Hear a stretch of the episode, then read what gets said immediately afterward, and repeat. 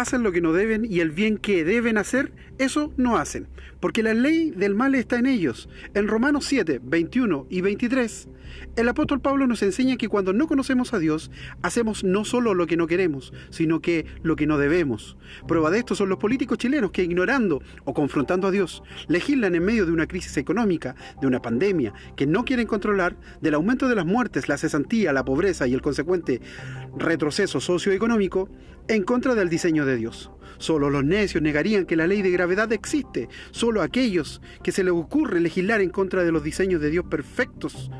Solo a ellos y a nosotros se nos ocurre creer que enfrentar a Dios no tiene consecuencias. Tú defiende la verdad.